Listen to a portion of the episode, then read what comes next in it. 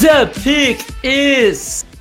Ei, amigos, sejam bem-vindos a mais um podcast On Clock. Eu sou o Felipe Vieira e hoje é dia do draft de 2018 de Golá Davis. Olá, olá, meu amigo Felipe Vieira. Olá para você, nosso querido ouvinte. Agradecer você que nos ouve e que nos colocou como sexto podcast mais ouvido de futebol americano no Spotify em todo o Brasil na última semana. Muito obrigado. Davis, muitos dos nossos ouvintes de hoje não sabem qual que é o esquema do tema de hoje, porque a gente gravou um na terça com a mesma temática, só que 2017, só que era para assinantes. Então, me explica como que a gente vai fazer aí, por que 2018 e até onde que a gente vai com 2018? Então, é o seguinte, 2018 os jogadores vão entrar no seu terceiro ano na NFL. É o primeiro draft, inclusive, que a gente cobriu no The Clock, né? E aí o que, que acontece? Ao final desse terceiro ano, os times têm que decidir se vão ou não optar pelo terceiro ano de contrato quinto, do jogador. Né? Ah, desculpa, pelo quinto ano de contrato, perdão, dos jogadores. E aí é aquela questão, vai, vai renovar, não vai? É, em 2017 esses caras já, já tiveram ou não essa opção ativada. Sim. Exemplo, o, o Patrick Mahomes teve, obviamente, ativado seu quinto ano. O Mitchell Trubisky não teve. Tá? Surpresa também. É, então é assim, é, é, essa temática. Então hoje a gente vai falar um pouquinho sobre esses 32 nomes da primeira rodada de 2018 e também vai opinar se eles vão ao final do terceiro ano ter o seu quinto ano ativado ou não. Exatamente. Mas antes da gente começar, vamos aos nossos breves recados. E hoje nós temos novidade, Dave. Temos participações, temos várias coisas. Temos. Vamos começar pela parte mais importante, que é a seguinte: nós, nós soubemos é, essa semana que Justin Ross teve uma lesão séria e que já está fora da temporada. Justin Ross que brigaria aí para ser uma escolha de primeira rodada sem problema nenhum e possivelmente brigaria no topo para ser pelo menos top 3 wide receiver, pelo menos. Né? Porque o wide 1 eu acho que esse lugar aí já tem dono, mas é, falaremos é, acho que é difícil tirar o Jamar Chase da, do, do topo, mas que Justin Ross ia brigar ali na primeira rodada para sair como wide 2 e wide 3, eu não tenho dúvidas. Mas ele teve uma lesão grave, não joga mais na temporada. Era o, uhum. meu, era o meu wide receiver número 2 no momento. É. Então vamos ver se, se o Justin Ross vai vai se declarar para o draft, se ele vai resolver voltar.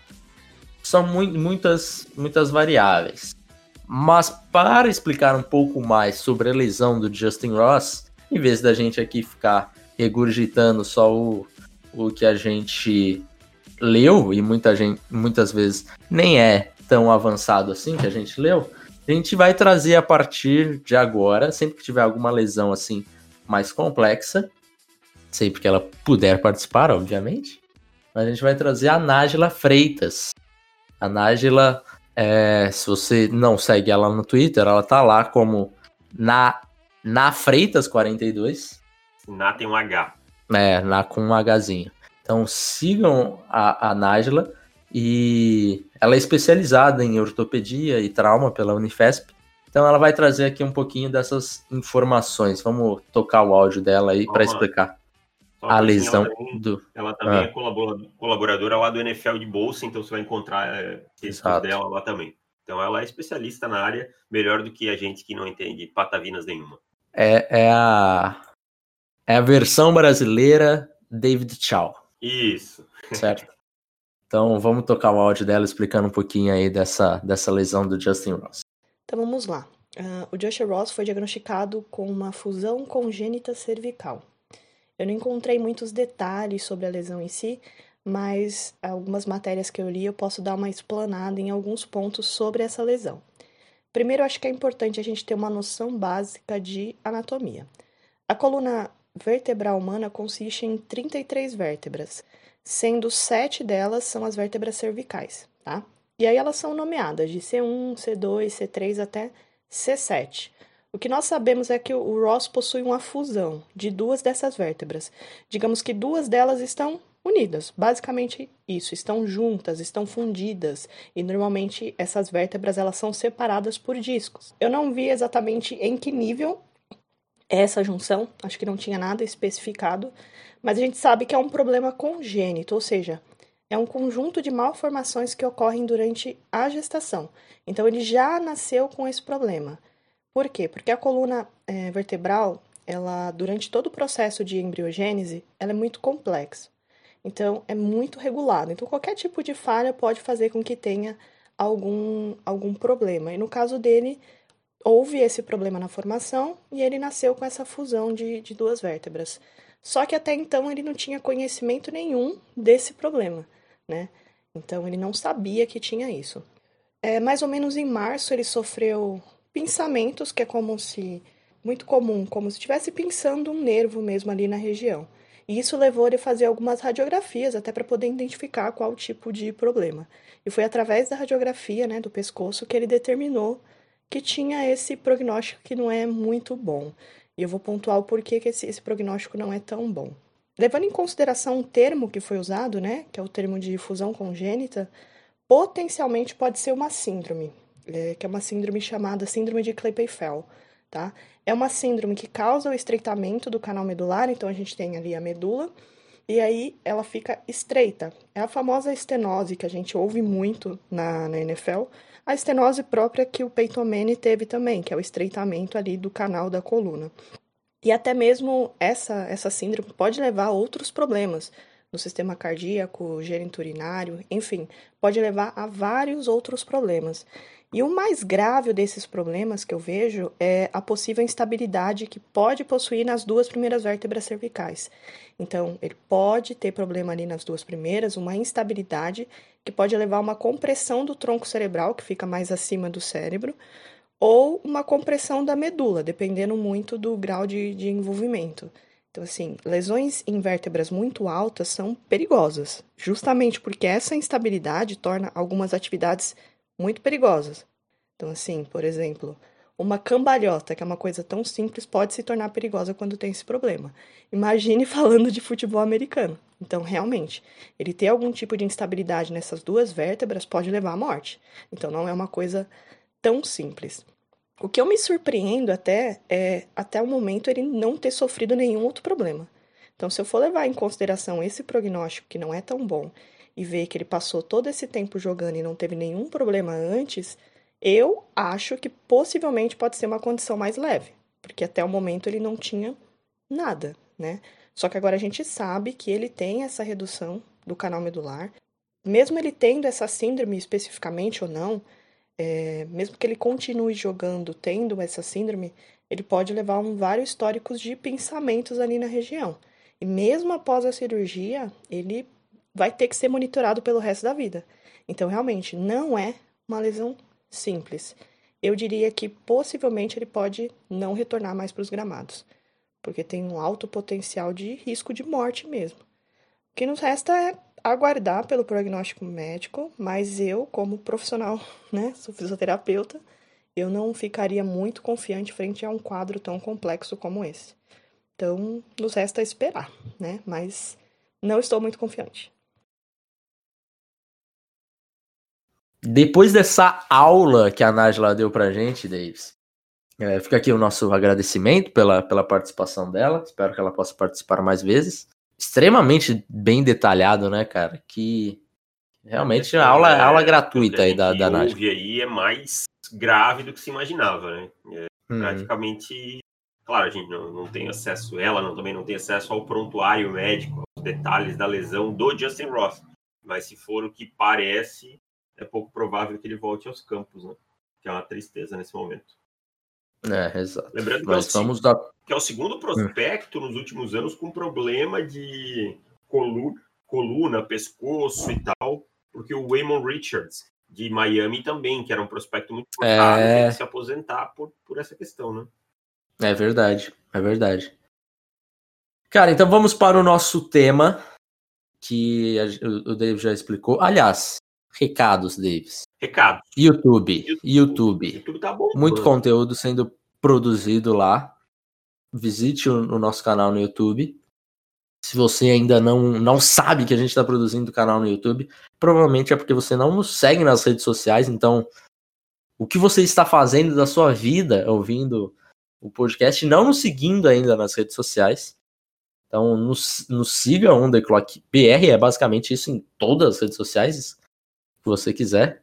E, e o YouTube, muito conteúdo sendo produzido lá, falando sobre prospectos, falando sobre quarterbacks que já são veteranos.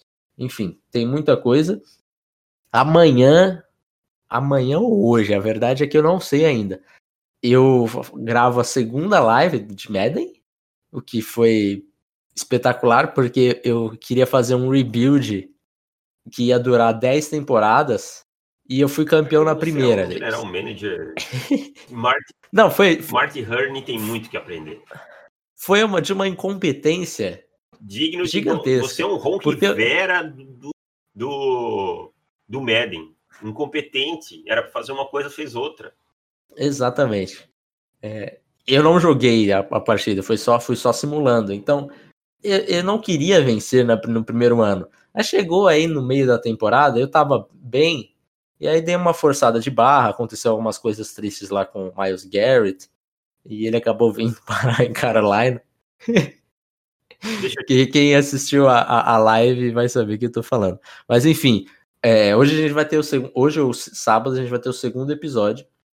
Então, provavelmente a hora que você está ouvindo esse podcast, eu já decidi o que, que eu vou fazer da vida. Então, nos siga no Twitter, mais importante ainda, que daí você vai ter a, a, informação. Se vai ser hoje às 8h30, 9 horas, segunda-feira, se eu deixei para amanhã. Você está ouvindo esse podcast no final de semana, às 9 da noite, farei minha primeira live jogando Madden, né? Hum. Vou começar um franchise mode. É, já tô puto, porque acho que o controle às vezes a gente aperta e não vai o botão. Tá? e, e, e, não, eu fui procurar onde é que botava a fita, não tem fita, esses videogame moderno é muito estranho para mim, mas tudo bem. Vou jogar, começar um franchise mode com o Dallas Cowboys. E só para contar, eu tava treinando lá, com, jogando um franchise com o Cleveland Browns para brincar. E aí eu fui jogar contra os Patriots. E ganhei. Mas o quarterback dos Patriots era o Andrew Luck. Que, hum. que sacanagem, hein, Madden? E aí eu fui jogar contra os Broncos e o quarterback dos Broncos era o Cam Newton. Brincadeira, hein? Isso, é, isso é, a, é aquela famosa famosa. E se o fulano fosse draftado? Se o Von Miller fosse draftado pelos Panthers, é Kenilton seriam os Broncos.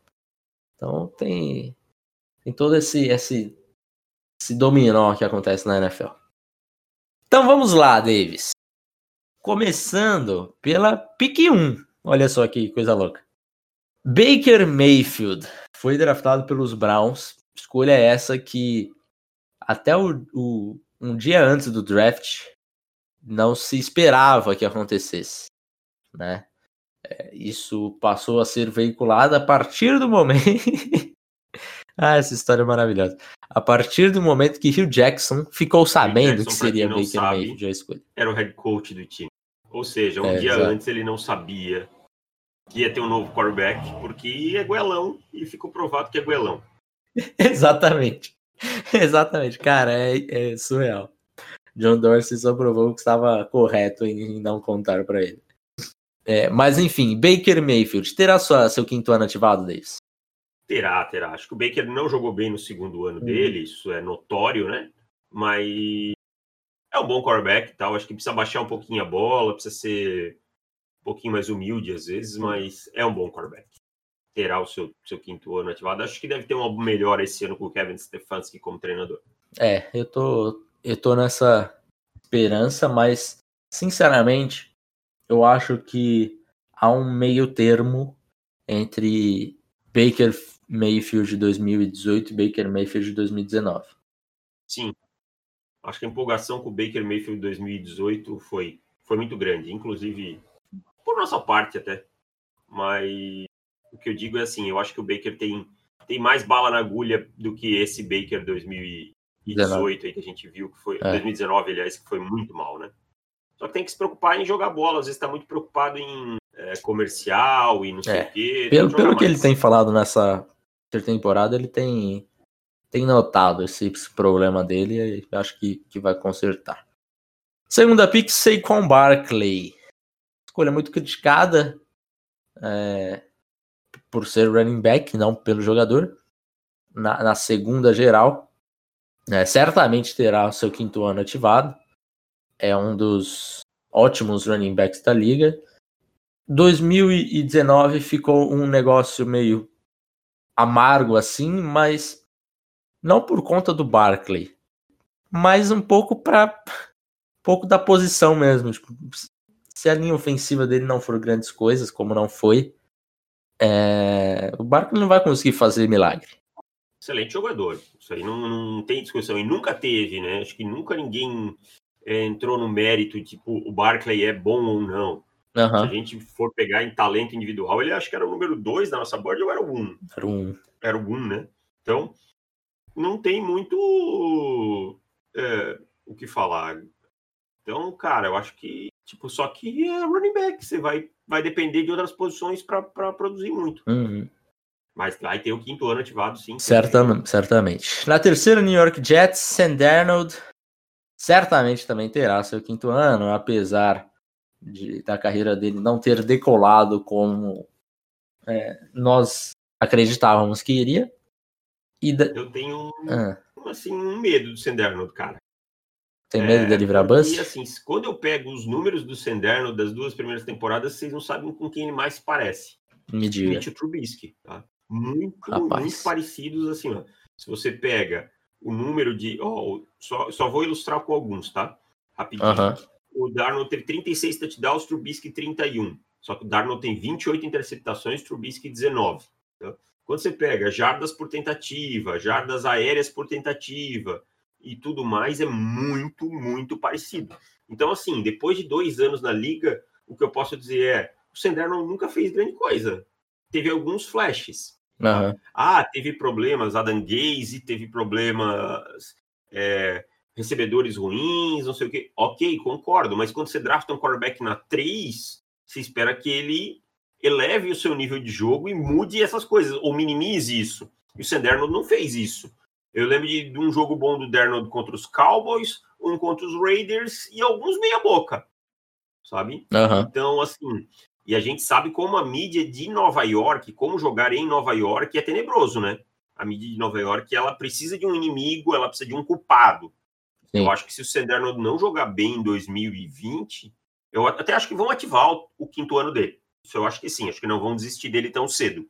Mas ele pode ser esse cara que a mídia de Nova York escolha para ser o inimigo, para ser o culpado. É, tá, tô vendo aqui QBR, que acho que é a estatística mais relevante, assim, é, no ICRUA, 43.6 pro Darnold e 39.5 pro, pro Trubisky. Realmente é uma diferença pequena. É, eu, eu ainda eu tenho mais esperanças com o Darnold do que eu, eu você. Tenho, eu gosto muito dele, cara mas acho que o Darnold ele precisa, sabe, esquecer o passado. Não deu até agora, não foi bem e tal. O Darnold era um jogador corajoso no college. Eu lembro dele em USC, às vezes a gente até criticava, pô, isso não era bola para ter Sim. colocado aí essa janela, tentado. Mas ele arriscava, ele tinha preciso. Hoje o Darnold é um jogador aquado, é um jogador que tem medo. É, um cara que foi para sideline, um quarterback na NFL, não pode chegar na sideline e falar eu tô vendo fantasmas depois de lançar uma interceptação. Uhum. Uma interceptação bizarra, por sinal. Então, assim, a minha preocupação acho que é mais até com o psicológico do Senderno do que com a parte técnica. É, aí entra na, no grande problema aqui a gente já tá até esticando mais do que deveria, mas entra naquele grande problema de você é, entrar em campo quando você tem uma coaching staff tenebrosa, como é a dos Jets, e você ir aprendendo com seus erros conforme você joga. Porque daí você começa a ver fantasmas, você começa a ter o psicológico abalado, é uma situação difícil de você remar de volta para esse é o, o, problema de ah, chegou, jogou e não importa qual a sua sua coaching staff. Então, vamos ver se o Darnold consegue dar essa volta por cima. Eu ainda tenho esperança, acho que é um jogador extremamente talentoso, mas de fato vai precisar trabalhar trabalhar esse lado psicológico para ver se e, e, o pior, né? Ele vai ter que nadar contra duas coisas nessa temporada, que é o Gaze novamente e contra o, o psicológico dele. Então, assim, para você remar de volta é complicado. Certamente ele tem talento, mas vai ser um, um divisor de águas, né, cara, esse ano. E esse, falou que eu, esse fator que eu falei, que é a imprensa de Nova York, que é cruel, é. cara. Eu lembro de fotos, assim, do Mark Sanches, logo que ele começou a jogar mal, não era nem, tipo, na pior momento. A capa do, da, do Times com a cara do, do Mark Sanches, estampadaça lá falando... É, perdemos por causa de Mark Sanches, alguma coisa assim. Tinha uma manchete qualquer e perdemos por causa de Mark Sanches. E foi com o Eli Manning durante bastante tempo também, na pior fase do Eli. Então é uma imprensa muito dura, cara. Então o Darnold vai ter que dar a volta por cima e rápido. Na quarta escolha geral, o Cleveland Browns pegou o Denzel Ward, cornerback. Quinto ano, certamente Passa, estará né? ativo também. Né? Não tem muito o que pensar. Se tornou um belíssimo corner como a gente esperava no Madden ele é sensacional. Começar a usar o Madden para avaliação né? uhum. Na quinta geral, tivemos Denver Broncos com Bradley Chubb. Você me diga mais sobre o Chubb Bradley foi muito bem no primeiro ano, começou meio slow, mas depois explodiu. Foi até um dos melhores calouros daquele ano. Mas ano passado se machucou.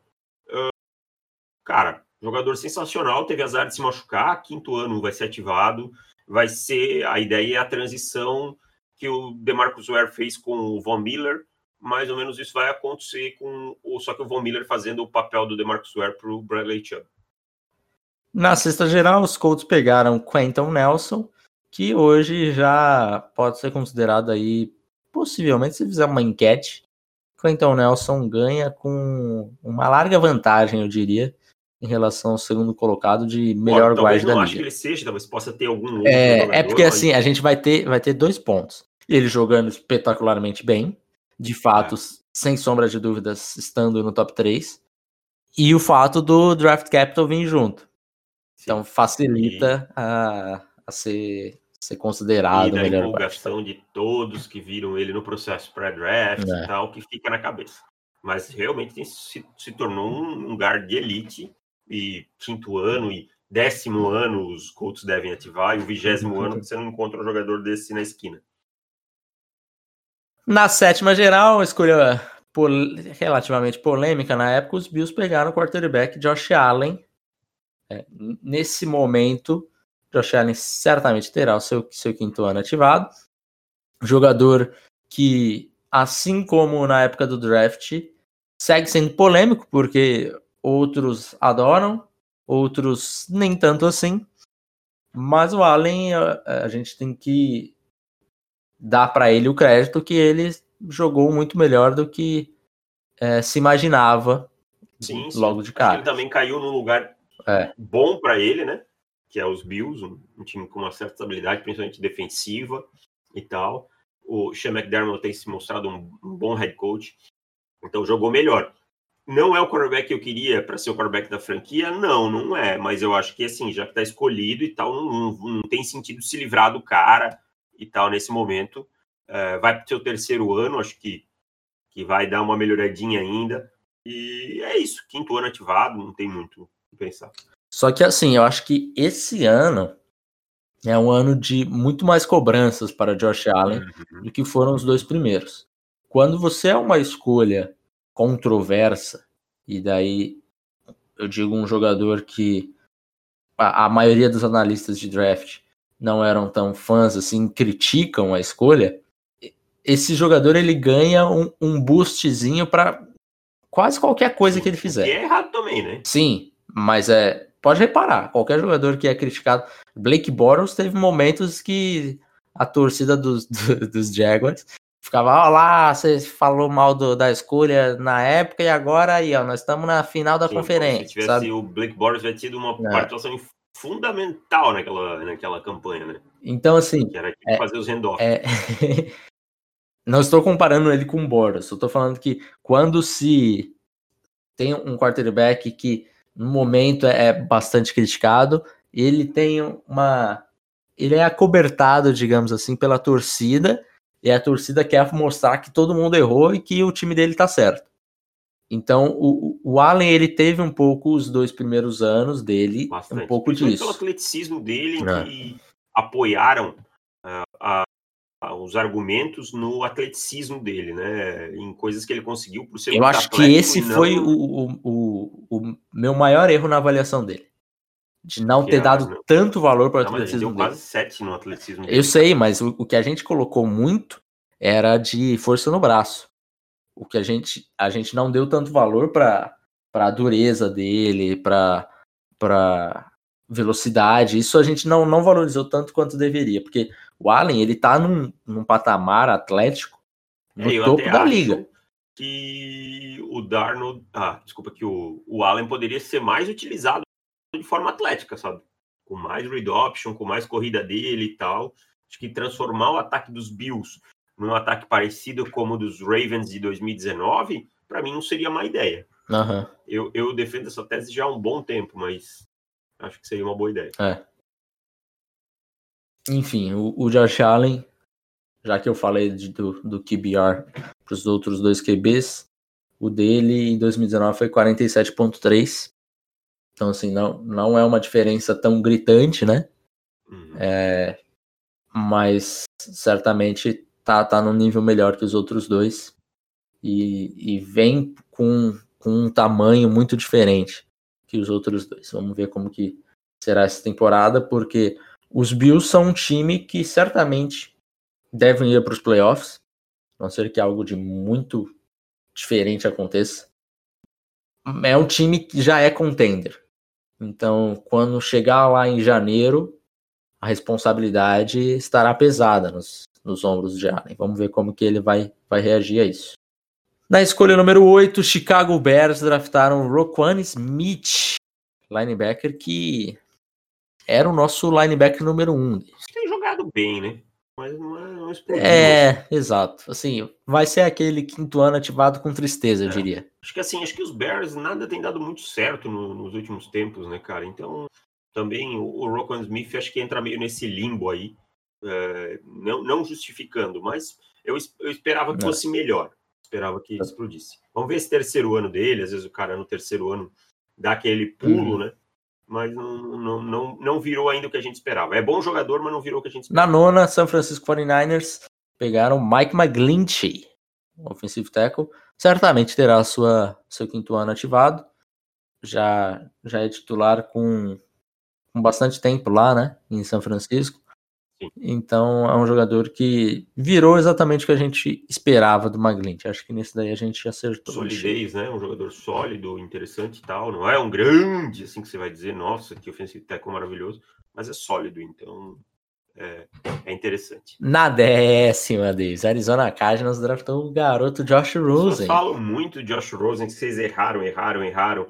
Assim, não tem como dizer que tá certa a avaliação de um jogador que não deu certo, né? Tipo, não, não virou o que a gente imaginava.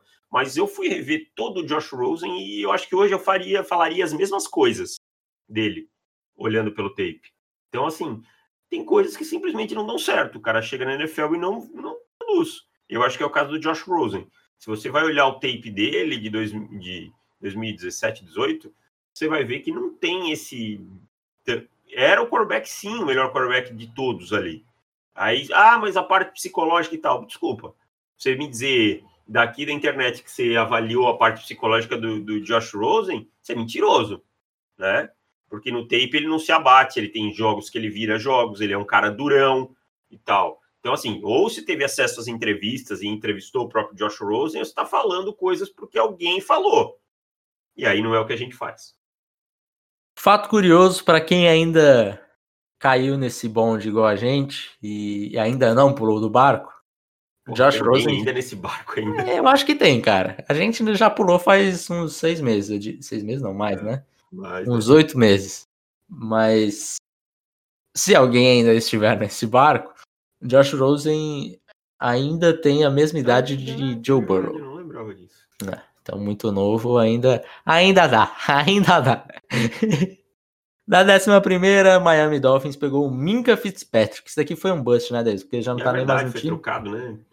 Não jogou quase nada ano passado em, em Pittsburgh, né? É, o, cara, o cara entrou e a defesa se tornou, que já era boa, se tornou a defesa top 3 da liga, top 5. Aham. Sensacional, né? Não, tem, não jogou bem no primeiro ano, porque ninguém jogou bem no Miami Dolphins, né? Naquele ano. Então, parem de chorar, torcedores do Miami. Ah, ele é mimizento, não sei o quê.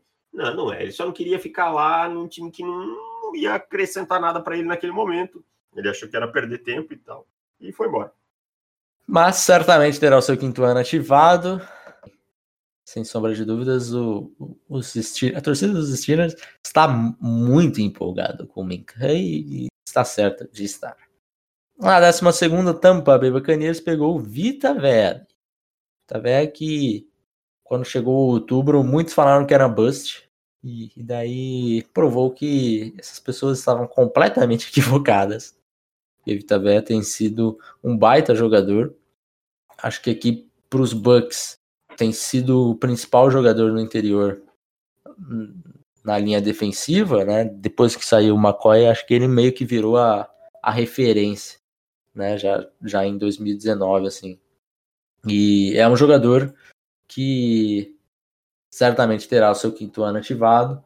E hoje os Bucks não têm nenhum receio de ter draftado o, o Vea. Ah, isso eu Na concordo. décima Eu também concordo. Acho que o jogador se tornando um pilar defensivo, assim, é o que eu digo. Às vezes não, não dá para ficar colocando o cara como bust na primeira temporada. Tem que, ter, tem que esperar um pouquinho, pelo menos. Décima terceira, Washington Redskins pegou Darren Payne. É, era curioso na época do, do draft, porque os Redskins ou iam de Véia ou iam de Payne. E os Bucks ou iam de Payne ou iam de Véia, e foi exatamente o que aconteceu. É, o Payne, eu acho que ele teve um primeiro ano é, melhor do que o, o Vita Véia. Né? Você vê quando o Payne entrou no time do- dos Redskins, ele mudou muito a linha defensiva assim, dos, dos Redskins. Mas eu acho que no segundo ano o Vitabella teve um ano melhor. E tal, mas... É. Mas assim, são jogadores que eu vejo de níveis semelhantes. Então, se inverter aqui quem foi primeiro, quem foi segundo, eu acho que não vai fazer muita diferença. São dois ótimos jogadores. E que os times que o dra- draftaram, ambos estão satisfeitos. Certamente, quinto ano ativado de Payne. 14 New Orleans Saints, Marcos Davenport. Escolha controversa na época, Davis, porque Não é nem pela controvérsia, não é nem pelo jogador, nada, é pelo preço que os caras pagaram. Né? Exato. Foram duas escolhas de primeira rodada, né? Subiram bastante os Saints aqui para pegarem o, o Davenport. É um jogador que no primeiro ano não foi grandes coisas. No segundo, Sim, certamente ainda deu um salto. Um jogador que você paga duas escolhas de primeira rodada, né? É, eu ainda, ainda acho que essa 10 escolha sacks não vai se pagar. dois anos para um jogador que você pagou duas primeiras rodadas e que não é quarterback, sorry, não, não é uma boa escolha. Mas vão ativar o quinto ano dele, até porque os, os Saints vão entrar no cap hell, né? E aí não tem muito milagre. 15 Oakland Raiders foram de Colton Miller, offensive tackle. Escolha que criticamos bastante na época, porque é um jogador extremamente atlético, mas bastante cru. O, o Colton Miller, eu confesso que eu não sei o que, que vai Eu acontecer. Porque assim, eu não sei se eu, não ativaria. ativaria. Eu não Aham. ativaria. Não gostei das performances dele. O time teve que ir lá atrás do Trent Brown. Sabe? Você drafta um offensive tackle na 15, você tem que ir atrás de um offensive tackle para jogar no outro lado e passar ele para a direita porque ele não aguentou tranco e tal. Então, assim, não gostei do Colton Miller até agora, mas acho que, acho que no fim das contas ele ainda é o titular do time, né? Uhum. E vai depender. O Colton Miller tá na berlinda dessa terceira temporada. Eu não consigo dizer se ele vai ter o, o quinto ano ativado ou não. É, eu acho que ele é um jogador que vai precisar dessa temporada para responder isso. É. Porque ele tá, tá na linha tênue ali de gente ativa, mas sabe que vai estar tá pagando mais do que deveria. Ou a gente segue a vida e assume o erro e vambora. A gente sabe como que é difícil para a GM assumir ele erro. Ele nem né? é desse GM, né? Ele é, é exato. Né? É... Isso, pode, isso pode pesar para ele ser cortado. Ah, é. sempre foi escolhido pelo. Mas já é do John Gruden. Então, exato. E, se é difícil para o GM assumir. E, e, o Gruden é um cara que, que bateu na mesa pelo. Sim, pelo verdade, né? verdade. 16 Buffalo Bills foi de Tremaine Edmonds, linebacker, que também tinha um, um atleticismo fora do, do comum, mas ainda alguns, alguns pontos a, a evoluir mentalmente falando. Eu acho que ele já deu alguns passos positivos em relação a isso, mas ainda tem passos a dar para frente. Ele, eu, eu, entendo, acho ele que ele foi um upgrade grande no sistema dos Bills. Né? Eu acho que é, é um cara que, que consegue tipo produzir, tal, ter números, mas ele ainda tem alguns probleminhas a corrigir. Eu acho que ele tem muito potencial, ele é um cara muito jovem, cara. Eu é. acho que ele vai chegar lá, lá, ainda, mas é muito cedo. É. Acho que as mesmas coisas que a gente falava segue lá de cobertura no jogo aéreo, ainda tem, tem coisas a, corrigir do, do Edmonds, mas é um dos jogadores mais jovens, né? Ele tem 22 anos ainda, cara. É, é surreal como é surreal como que isso faz diferença, né? Depois a gente para para pensar e fala, pô, o cara tá indo pro terceiro ano e, e, ele já fez 22, então tipo, ele vai fazer 23 em maio do ano que vem. Ele acabou de fazer 22 anos, assim, é, é um cara que tem vai ativar e renovar contrato, pô, ele vai terminar o segundo contrato dele, vai ter 27, 28 anos, sabe? É, ainda vai estar tá com, com fase para um terceiro contrato tranquilamente. Na 17, Los Angeles Chargers, Dervin James. Aqui não precisa falar muita coisa, né, Dervin? Não, não tem, né? O é. jogou demais. Ano passado se machucou, não jogou, mas o 2018 do cara foi sensacional. É. 18, Green Bay Packers, Jair Alexander, cornerback. Uma leve surpresa na, no momento do draft, eu diria. Leve, bem leve, bem leve mas é, um jogador que a gente também tinha muito alto e que se provou ser um dos, dos melhores cornerbacks desta classe. Na 19, Dallas Cowboys draftaram Leydon Van Der Esch, linebacker. É, surgiu um, uns boatos da lesão dele ser séria, né? A lesão que ele teve no pescoço. pescoço tal. É. é. E até alguns boatos, é, assim, não foram fortes boatos, mas a gente viu ser uma lesão que ameaçaria a carreira dele. Aparentemente, parece que surgiu algumas notícias aí nessa semana que ele tá se recuperando bem e tal. Então, acho que, que o Van Der Esch vai, vai voltar na temporada. É um jogador que superou bastante o que a gente tinha para ele, né? A gente não tinha ele como primeira rodada. E jogou muito bem no tempo que esteve. Mas eu acho que esse lance da lesão ainda dá um certo, dá tem um, certo medo, né? fantasma né? ali Pescoço, rondando, né? Cara, né? complicado tal. Sei lá, eu fico com medo. É, mas se tiver saudável, certamente os Cowboys ativarão o quinto ano. Na vigésima, Detroit Lions foram de Frank Ragnall, center. É, o Ragnar é um dos é, é um dos jogadores de interior de linha jovens, um dos ótimos jogadores de interior de linha, né? Tanto que o, o Graham Glasgow, que é o cara que disputava a posição com ele ali, que chegou a jogar como center e tal, é, foi, foi para Denver porque eles falaram: não, a gente tem o Ragnar aqui, não precisa pagar mais um jogador uhum. tal, pode, pode, um dos melhores aí da posição, os jovens aí da posição. É terá o seu quinto ano ativado também. O problema é que o, o Ragnar vai sofrer com o restante da linha dele. É. Companheiros, então, como é companheiros é o dele. Do, do Teco lá, o, Big V, Big V. Na 21 tivemos outro center, esse não tão bom. Billy Price. E Billy Price tem sido um tremendo de um bust para os Bengals. Né? Teve até um, um, primeiro ano que teve mais hype do que merecia, eu diria. Porque ele ainda foi pro All Rookie Team. Meu Deus. É, pois é, cara, pois é. Hoje ele vai brigar para ser titular. Hoje ele vai brigar para ser titular. Não terá, eu aposto que não terá o quinto ano ativado. Não, não porque não compensa. 22 segunda e tem o fato dos Bengals serem extremamente azarados com lesão em suas escolhas de primeira rodada, né? Também tem, tem esse ponto aí.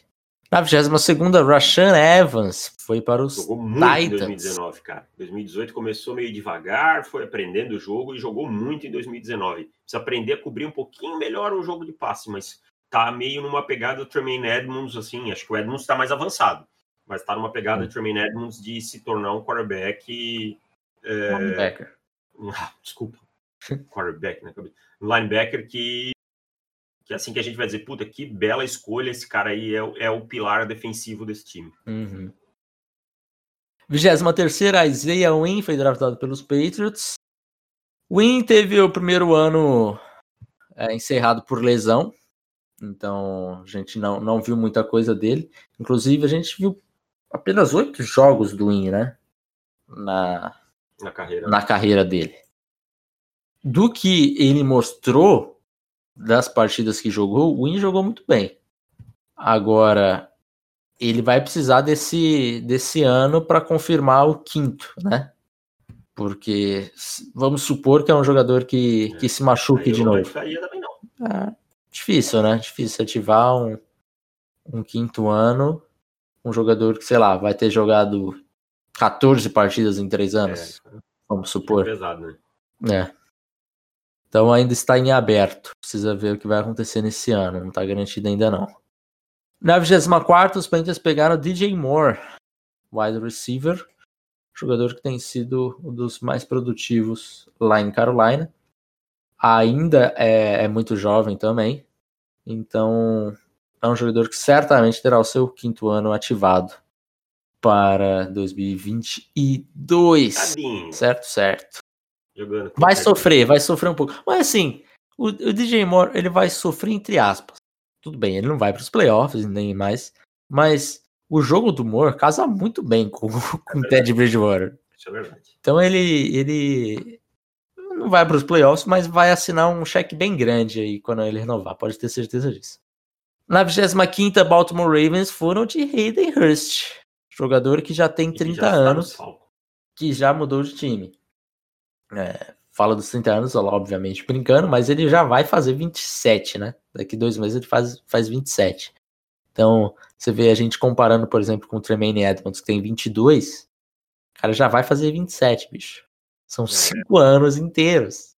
E até é hoje eu não coisa, sei ele foi escolhido na primeira rodada, né? Na frente do Lamar, pelos Ravens. Depois a gente fala sobre isso, mas não. acho que é um cara que vai ter o. Bom, se bem que ele foi para um time que trocou por ele, né? E ah, pagou caro, né? Acho que vai ter o quinto ano ativado, sim. É. Quando, quando você dá uma segunda e uma quarta rodada, logo de. Depois de dois anos, e você vai jogar uma, uma temporada com ele e vai ter que decidir se vai ativar ou não, cara, ele, ele vai ter que fazer muita. Vai ter que produzir muito pouco para não ter o ano ativado, porque raramente o GM vai assumir o erro depois de um ano só. Na 26 Atlanta Falcons foi de Calvin Ridley, wide receiver de Alabama, que era o nosso 1, né? O DJ Moore era o 2. Muito próximos ambos, mas era o, o, nosso primeiro. Tem jogado muito bem o, o Ridley. É, e tem, acho que, caído justamente no que a, a gente falou dele o processo inteiro. Que ele não ia virar lá o wide receiver X do time, ia ser mais um complemento e tal. E ele acabou caindo. É um complemento, né? Exatamente. Acabou caindo com o Julio Jones, e daí para você ser wide receiver um com o Julio Jones do seu lado, você tem que ser no mínimo Randy Moss da vida. Então não dava para esperar isso dele. Mas é um jogador que tem produzido muito, né? E a gente vê pela quantidade de touchdowns em relação à quantidade de toques que ele tem na bola. O cara que tem 17 TDs já na carreira, em dois anos. Quer dizer, é um número bastante alto. Tem um road running absurdo. Né? Absurdo. Você vê que ele, por exemplo, em Alabama, nos últimos dois anos dele, ele fez 12 TDs. Né? Então ele já fez mais do que ele fez em Alabama. E daí, curiosamente, a gente tinha comentado que ele ia ser mais produtivo na NFL do que foi em Bama. Olha só, acho que esse daí a gente matou a pau. Terá o seu quinto ano ativado eu, sem eu problemas, né? serei a cara dele sendo draftado. É, na... Que escolha foi? É, número 26. 26. Sendo escolhido na 26, com aquela cara assim, tipo, tá, por que, que vocês não me escolheram antes? Uhum. O que tá acontecendo? Maravilhosa. Na 27, Seattle Seahawks com a sua tradicional escolha para coçar a cabeça. Rashad Penny. Não se pagou, não deve ter o seu quinto ano ativado. Inclusive, inclusive os Seahawks já, já foram atrás de mais running back nessa classe também. Mas o Carlos Hyde, não foram atrás do Carlos Hyde esses tempos? Foi. Tem um comitê gigantesco lá. Tudo bem que ele tá machucado, né? Deve voltar para a temporada, mas nesse momento tá machucado. O Carson não deve voltar para o começo da temporada. Então tem, tem algumas, algumas lesões aí que fizeram o Seahawks investir mais na, na, posição. Mas é, quando você gasta uma escolha de primeira rodada com um running back, você quer que esse cara seja espetacular e a única a única é, a único debate que tenha é se vale a pena a posição e não um jogador. Né? Não é o caso aqui na escolha do, do Seahawks.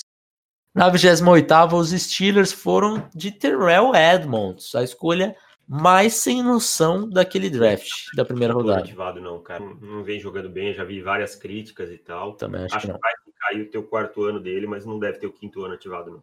Também acho que não. 29 Jacksonville Jaguars, Taven Bryan, inside defensive lineman. Também não deve ter o seu quinto ano ativado, não. Deu uma, tá uma certa decepção a carreira de, de Taven Bryan. Esperava-se muito mais do que isso. Apesar que ele deu uma melhorada, né, no, no, ano passado. E esse ano ele deve ter mais snaps, pelo que eu tava lendo, ele vai ter, vai ser tipo o titular esse ano. É, vamos ver. Acho que ainda tem esse terceiro ano aí para decidir. Mas é, esperava um pouquinho mais do, do Brian. Na trigésima, os Vikings foram de Mike Hughes. E daí não é o, o terraplanista. e morreu num acidente trágico que ele fez o próprio foguete para provar que a Terra era, era plana. É, o quarterback de UCF, que também não vai ter o seu é, assim, quinto ano, não, hein? Começou bem, aí machucou, e ano é. passado não, eu, eu, acho que é um, cara que vai ter esse terceiro ano terceiro ano. importante, né? E é. assim, aí vai ter bastante concorrência, porque o time foi atrás de, de jogadores, né, para para posição. Então acho que tem que ficar, vai ter que jogar bem esse ano aí. Eu, eu ainda acho que dá, sabe? Mas uhum. não é nada garantido. Não é. 31 primeira, New England Patriots draftou um running back, Sonny Michel. É, aqui eu acho que também está em aberto, mas eu, tô mais com um pezinho é, no não do que, no sim. Então, vamos, vai, esse cara também está meio na situação do Mike Hughes, vai depender do 2020 do time, é. do planejamento e tal mas eu acho que vão acabar ativando sim. Veremos, será um ano importante para Michel. E na 32 Baltimore Ravens, Lamar Jackson.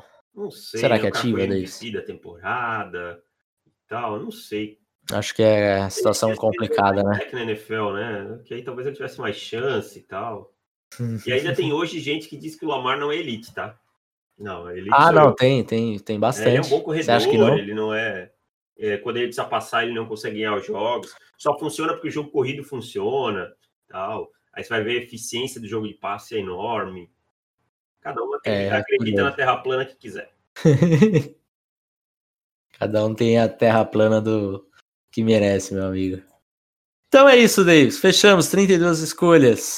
Demoramos mais do que dever, deveria? Demoramos, Passar mas um conteúdo para o nosso ouvinte. É, a gente tá com tempo. Então, tá todo mundo de quarentena, espero que estejam de quarentena, né? Nada de ficar indo pro bar. Então é isso, cara. É, cara. Não, acho assim, Fica aqui a minha crítica a esse país chamado Brasil, que no momento que a gente tem o maior número de mortes dia após dia com um novo recorde, as pessoas estão pensando em reabrir comércio, em reabrir, sair da quarentena e vamos pensar num plano de reabertura para shoppings. Shopping, mano, não vai em, Cara, em é surreal esse país chamado Brasil. É surreal. Então, não ouçam. Não, não se não se acostumem com isso. Não é normal morrer 1.400 pessoas. Ah, morre de não sei o que. Beleza. Então vamos normalizar, normalizar tudo, cada morte e tal. O erro não é, é você é, morreu pessoas de outras coisas. É achar normal morrer de qualquer coisa 1.400 pessoas por dia. Não. Que não sejam causas naturais. Se a gente for voltar dois meses atrás ia estar tá o Brasil inteiro chocado com a Itália, que tinha 700 mortes no dia. Ia ter até hashtag. Se, se fosse só que tivesse só na Itália, ia ter até hashtag aqui. Pray for Italy. Gente, quanto mais demorar, quanto mais demorarem a entender que o isolamento é necessário, que, que vai ser assim, não tem muito o que fazer no momento e que, que vai ser sofrido e tal, mais vai demorar para voltar entendeu? Então é melhor é melhor ir se acostumando. É isso aí. Então fiquem em casa, lavem as mãos, só quem é um racista e tchau. Tchau, valeu.